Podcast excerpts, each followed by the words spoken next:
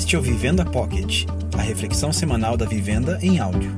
Para saber mais sobre a gente, procure Comunidade Vivenda no Instagram e no Facebook. Numa iniciativa conjunta das comunidades Ático e Vivenda, hoje chegamos ao tema Juntos Superamos Mais, considerando as dores e perdas típicas desses tempos de pandemia.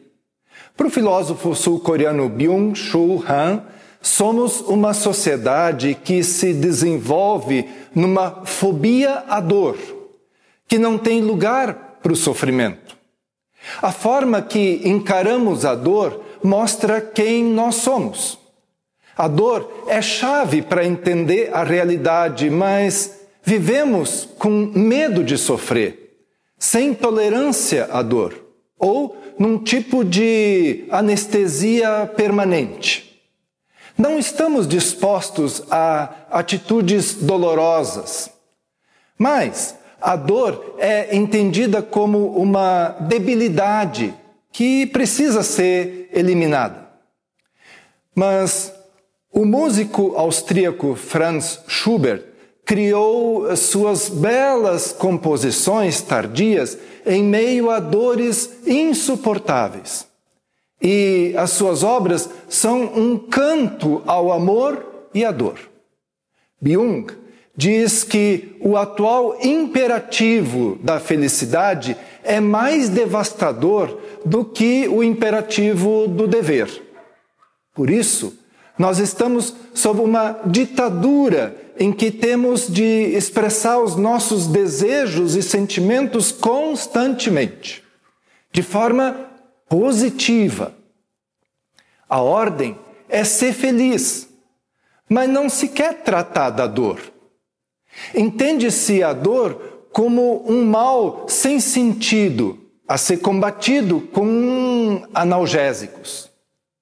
Mas se a dor é sem sentido, a vida também é. E as perdas? Elas são experiências doídas que despertam sentimentos de abandono e até desespero. Segundo a psicóloga Liduína Benigno Xavier, compreender esse trajeto que vai da dor da perda até a perda da dor significa a necessidade de se conhecer o que envolve as perdas em geral. Nós precisamos entender que na vida nós temos ganhos e perdas. E temos de contabilizar isso. Existem diferentes tipos de perdas, com diferentes reações para cada prejuízo, desilusão ou luto que se abate sobre nós. E cada um de nós vive a perda do seu modo. Conforme a presidente do Banco Central Europeu, Christine Lagarde, a recuperação econômica pós-crise causada pela Covid será irregular, desigual, incompleta e transformadora. Então, todos nós vamos ter alguma decepção na economia e no emprego. Mas existem outras perdas traumáticas, como a traição de um amigo, o rompimento de uma relação ou um acidente fatal de um familiar. Nós somos submetidos a perdas constantemente e tudo se desgasta, o corpo vai enfraquecendo, os anos deixam as suas marcas as doenças vão tirando o nosso vigor. Isso cada vez mais. Essa é a lei da vida, que inclui a morte. Mas, segundo a psiquiatra suíça Elisabeth Kubler-Ross, o luto é o tempo de encontrar o verdadeiro sentido da vida, para que assim nós possamos nos tornar pessoas melhores. Elizabeth trabalhou muitos anos com pacientes terminais. Ela era uma entre trigêmeos, nascida com pouco mais de 900 gramas e, ainda criança, já sentiu que precisaria trabalhar duro para viver. Marcada na adolescência pelos horrores da Segunda Guerra, ajudou aos necessitados na Polônia e também na Rússia. Viu de perto os campos de concentração, os crematórios, os vagões de milhares de sapatinhos de bebês e de cabelos de vítimas do Holocausto para encherem os travesseiros. Depois disso, nunca mais foi a mesma. Em 1969, ela publicou o primeiro dos seus livros que projetou Elizabeth pelo mundo como uma especialista em assuntos bem indigestos. Traduzido para mais de 30 idiomas, Kibler-Ross ficou famosa ao descrever os seus cinco estágios das perdas. O primeiro, a negação. Ela acontece diante do choque. A pessoa naturalmente diz: não pode ser, é mentira. Segundo, a raiva. Quando se ouve: por que isso ocorreu comigo? Não é justo o que aconteceu.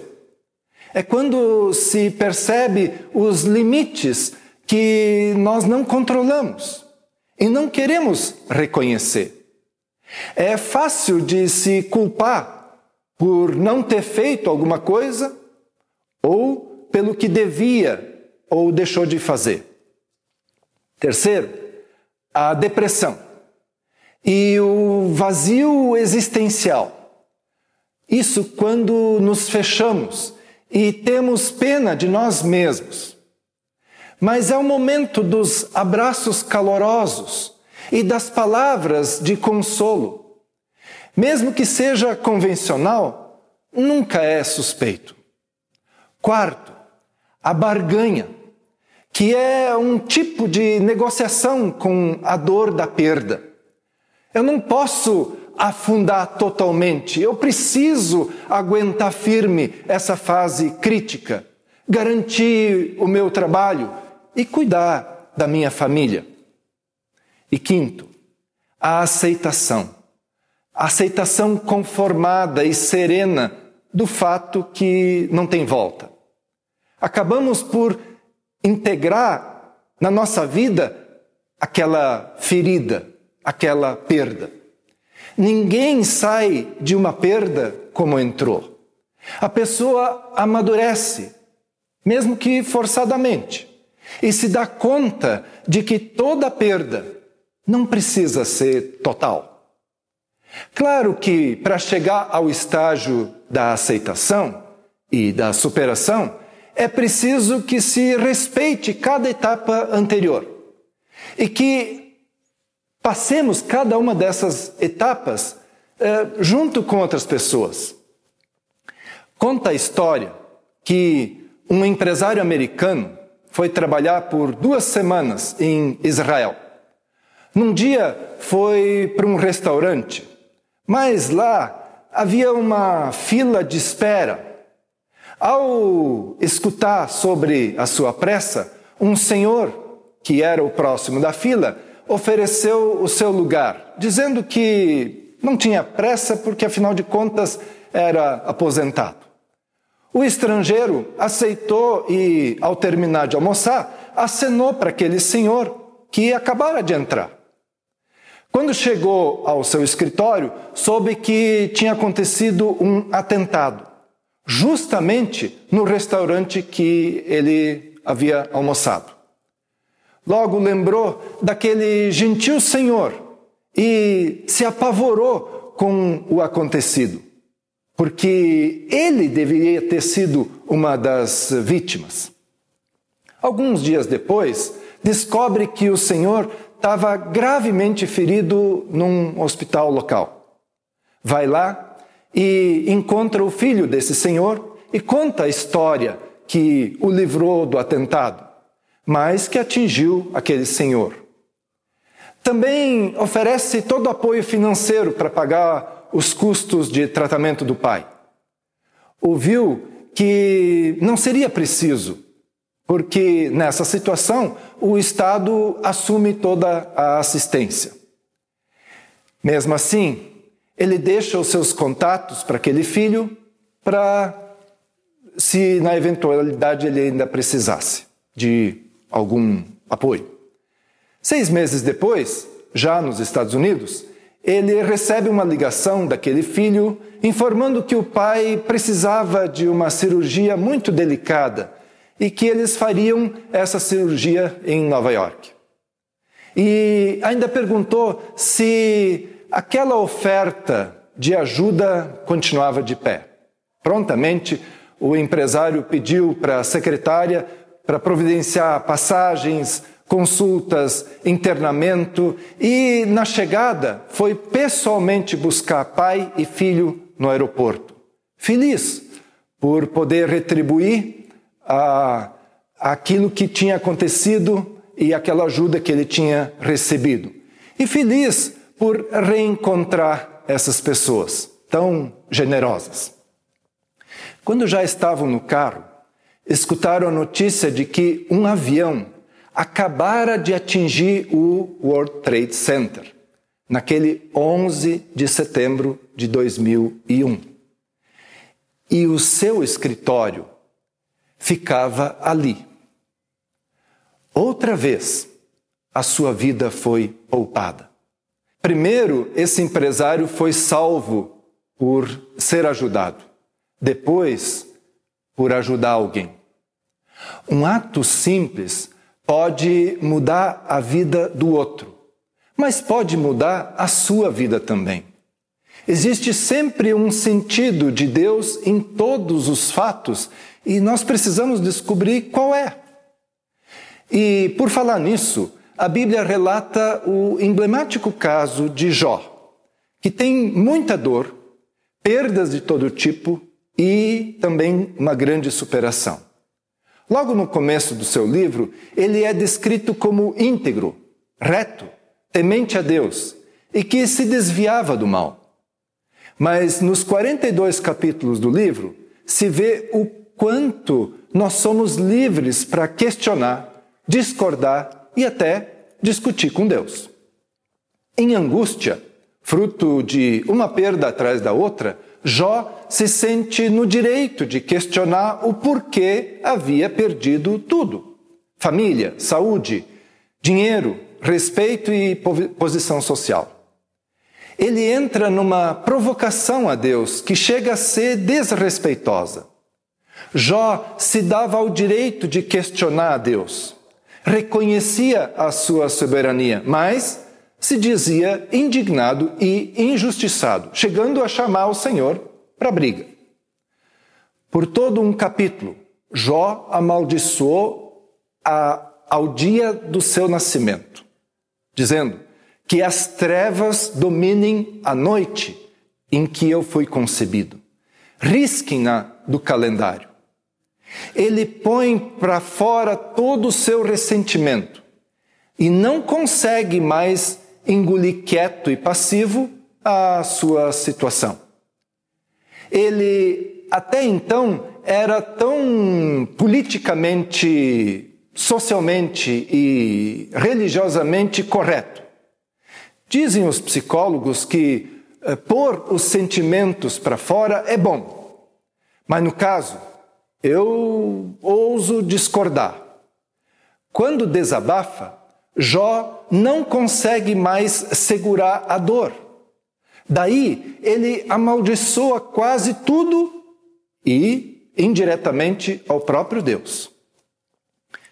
Eu não estou censurando Jó.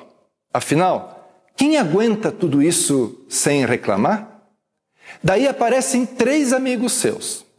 Eles vieram ao seu encontro e ficaram sete dias em jejum e silêncio se, se condoendo eh, com o estado de Jó. Se gastaram para consolar e ajudar Jó a vencer aquele momento. Chegaram a chorar com ele. Tiveram pena do amigo. Depois vieram os questionamentos sobre o porquê desse estado de Jó. O fato é que lhe faltava algo. Jó não conhecia Deus. Era uma admiração de longe, sem intimidade que ele tinha. Jó apresentava a própria integridade a Deus e queria fabricar a própria superação. Queria respostas. Queria ser livre, rico, respeitado e ter saúde de novo. Não é assim conosco? Fazemos por merecer. Então Deus se apresenta a Jó e o questiona. Por que você complicou tanto a questão? Por que você fala sem saber do que está falando? Recomponha-se, Jó, diz Deus. Então Deus pacientemente se apresenta para Jó. E Jó ora. A dor e as perdas podem nos levar a isso. E, diz a Bíblia, depois que Jó orou por seus amigos, o Senhor o tornou novamente próspero e lhe deu em dobro tudo o que tinha antes. Em momentos difíceis da nossa vida, nós precisamos sempre de um ombro amigo, de quem possa realmente nos orientar. O amigo ama em todos os momentos, é um irmão na adversidade. Está lá em Provérbios. Conforme Jesus, esse compromisso de amizade é muito importante. Ele diz: ninguém tem maior amor do que aquele que dá a sua vida pelos seus amigos. Vocês serão meus amigos se fizerem o que eu lhes ordeno. Existe um grande desafio para sermos amigos uns dos outros, ajudando no crescimento um do outro e também alegrando o coração de Deus. Finalmente, tenham todos o mesmo modo de pensar. Sejam compassivos, fraternalmente amigos, misericordiosos, humildes. Vivemos num momento histórico de angústia. É uma oportunidade de nos aproximar mais uns dos outros mesmo que mantenhamos a distância recomendada. Não sairemos totalmente ilesos, mas sairemos melhores se estivermos juntos em Deus.